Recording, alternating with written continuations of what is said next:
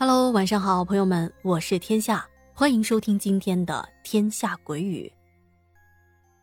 今天这个故事呢，是听友老婆跟人跑了提供的。哎，取这么一个网名，我感觉你的经历有一些复杂和心酸啊啊，好吧，那首先还是要感谢老婆啊，首先感谢老婆跟人跑了提供了本期的故事。他说啊，这个事儿呢，是我从一位现实生活中的朋友听来的。由于太过于诡异了，所以呢，我把事情的经过写了下来。曾经也试着在一些网站上发表，却发现发不出去，因为过不了审核。所以啊，我来你这问问，你这里能播吗？当时我一听啊，特别的好奇。是一个什么样的故事呢？涉及到不能播，我说这样啊，要不你先发给我看看，如果啊能播，咱就播。当我看到他发过来的内容，顿时倒吸了一口凉气啊！哎呦，我的天啊，这么刺激的吗？但是呢，考虑到啊，天下鬼语还有一些小朋友们在收听，一会儿啊在讲述的时候呢，我也会斟酌着情况来讲。好，那话不多说，马上讲述这一件发生在陕西省的离奇事件。泡泡说，那是二零一一年的夏天，当时我二十出头，大学毕业后在陕西省的西安市的某饲料厂负责销售的工作，在那里呢上了一段时间的班。这有一天呢，吃过午饭，正在空调房里打 DOTA。正当我全神贯注的打游戏的时候，丝毫没有发现我的领导吴主任悄摸的走了进来，并且啊，就站在我的身后。而我冷不丁呢，被他的声音吓了一跳。被领导发现我在公司里打游戏，赶紧摘下了耳机。回过头，满脸尴尬的堆着笑。哦哦啊，吴主任啊，啊，我这不趁着休息打一会儿游戏。哎，您有什么事儿要吩咐的，尽管说啊。我反正我现在也没什么事儿干。吴主任一边用扇子给自己降温，一边笑呵呵的说：“啊，是这样的啊，咱们公司呢最近业务比较少。”我呀，看你也是年轻人当中口才还挺不错的，想让你呢去附近跑跑业务，给公司增加一点订单，顺便你也可以是锻炼一下自己，是不是啊？你放心啊，每天的补贴什么的少不了你的。我心里想着，嘿，这老家伙还真的是人老成精啊，说话滴水不漏的，想骗我去跑业务就直说嘛。还要找这么多的借口，哎，这想跑也跑不了了。于是只好是嘴上连连答应：“嗨，放心，一定服从领导的安排。”吴主任满意的点点头：“啊，好，嗯，那就这么说定了啊。去哪里跑业务，这个你自己决定。我等你的好消息哦，小伙子，我看你有前途啊，好好干啊。”就这样，我踏上了我的恐怖之旅。我家里呢有个亲戚是周至县的，听他说，在环山路附近的住户大多数还是养猪的。听他这么说啊，我决定去那里看看。于是，第二天坐西安到周至的车去了庆丰。下车后，先吃了点东西，跟饭店的老板聊起了附近的情况。正如那个亲戚所说的，这附近啊，周围十里八乡养猪的很多。由于开展业务呢，不是一时半会儿就能跑下来的，我打算啊，在这里附近呢租个房子。刚好这家饭店二楼是长期出租的，于是啊，我就先租了一个月。在气风这里住了下来，而工作进展的还是挺顺利的。不过，这都不是重点。在我租的这个房子楼下左拐有一家网吧，里面呢长期被一些中小学生给占据了。我去过一两次，头一回去啊，吧台前是一个干瘦的老头。过了几天再去，发现换了老板了。在网吧的对面呢，是一家理发店，是一个年纪跟我差不多的男孩开的。那是一个不大的理发店，大概啊，这客厅也就是个五十平方左右。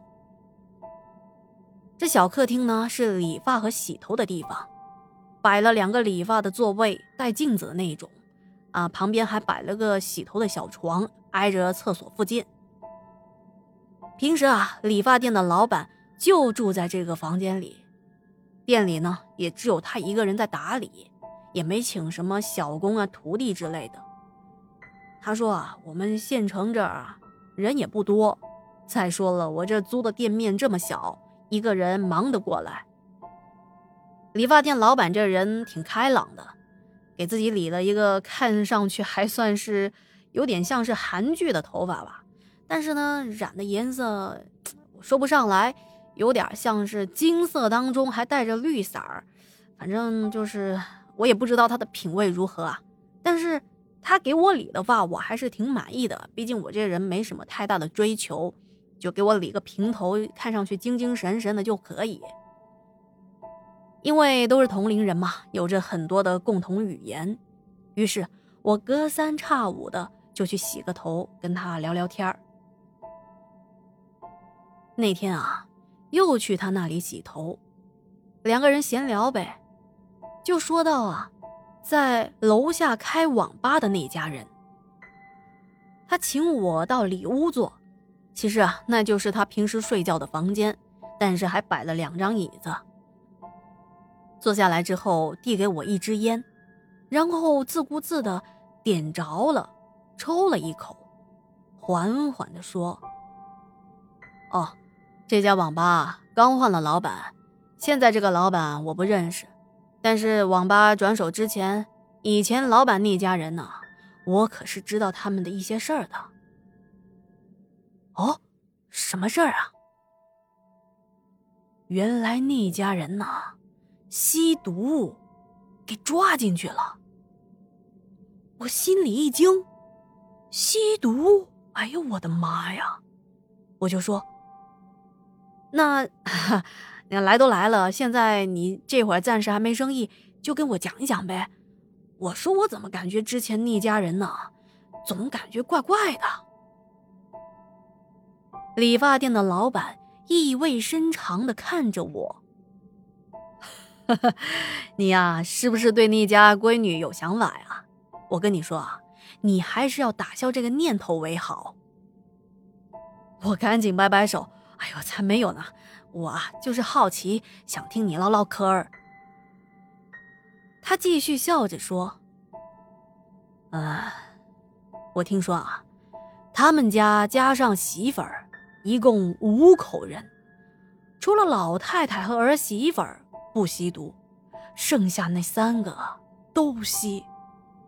啊，我也没见过他们吸毒啊，都是听这街里街坊的听说的。”因为那个老头呢，隔三差五的到我这来焗油，但是一分钱不给我，特别的抠。走的时候还说晚上我给你留一台机子，嘿，这就是变着法呀，让我照顾他网吧的生意呗。那老头啊，一说起话来，眼珠子都快掉下来了，整个黑眼圈是黑紫色的，我大白天看的都觉得他妈的吓人。